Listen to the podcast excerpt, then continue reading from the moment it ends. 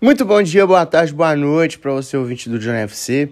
Aqui quem vos fala é o Johnny. Obviamente, e sejam bem-vindos ao EP número 125 do nosso querido, amado e respeitado Johnny FC, tá bom? Aquela coisa de sempre, segue a gente no Instagram, Johnny FC Off.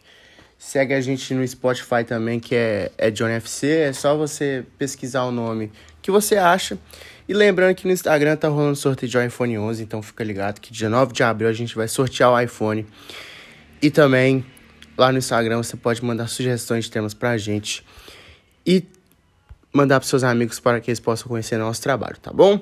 Negócio seguinte, hoje vou falar para vocês como que ficou os grupos da Libertadores, tá bom?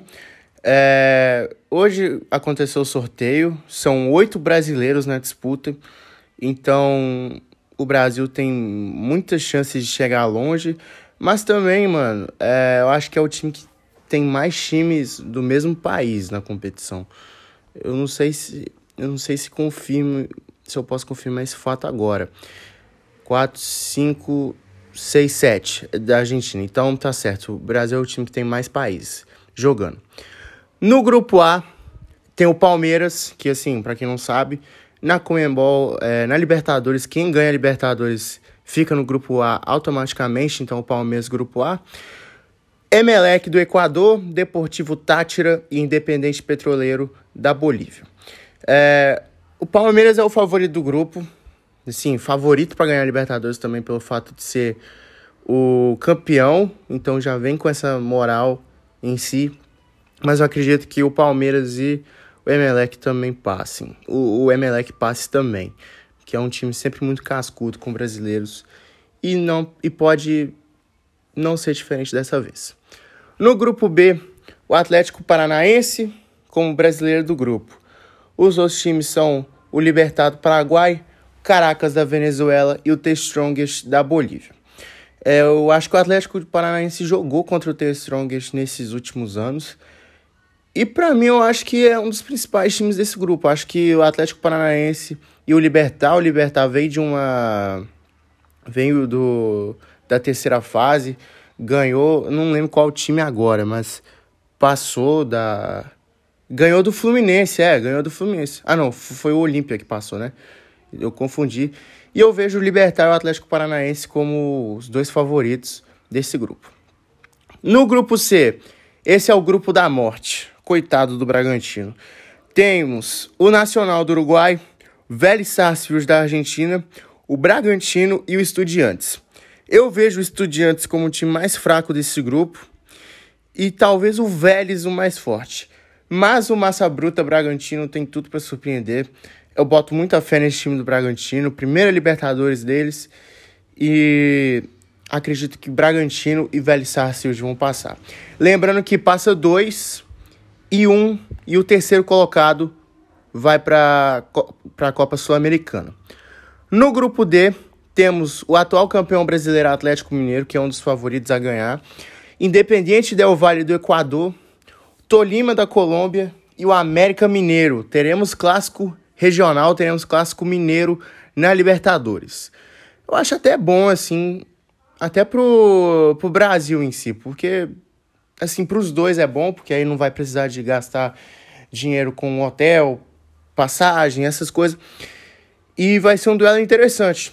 Acho o Atlético total favorito desse, desse grupo e o Independente Del Vale depois.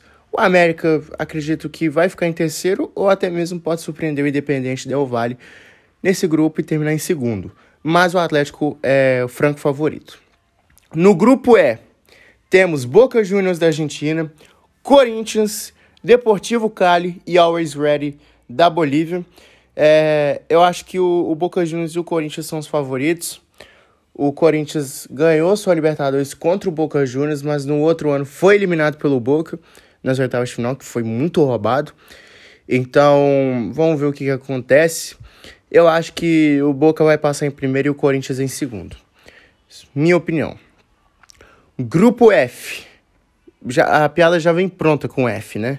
River Plate da Argentina, Colo-Colo do Chile, Alianza Lima do Peru e o Fortaleza. Sim, o Fortaleza caiu num grupo também muito complicado, com três times muito fortes. Acho que os três são campeões de, de seus países, se eu não estiver enganado. E eu acho que vai dar ruim pro, pro, pro Fortaleza. Eu acredito que não passa. Eu acho que o River Plate e o Colo-Colo vão passar e o Fortaleza fica em terceiro lugar para uma vaga na Sul-Americana. No grupo G, acho que é o único grupo sem brasileiros na Libertadores. É o único. Temos o Penharol do Uruguai, Cerro Portenho do Paraguai, Colón da Argentina e o Olímpia também do Paraguai. É um grupo bem equilibrado.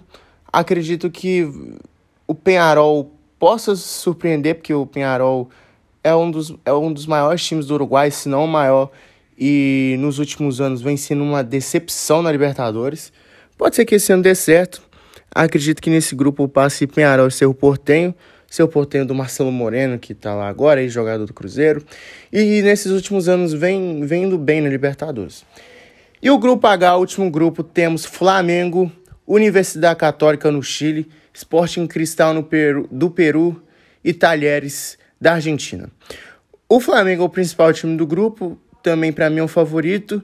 E acredito que a Universidade Católica também venha a passar, veio do playoffs também da Libertadores, então a gente vai ver o que, que vai ser dessa Libertadores. Enfim, eu espero que algum brasileiro ganhe.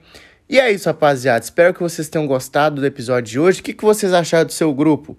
É, o que, que vocês acharam? É, faltou.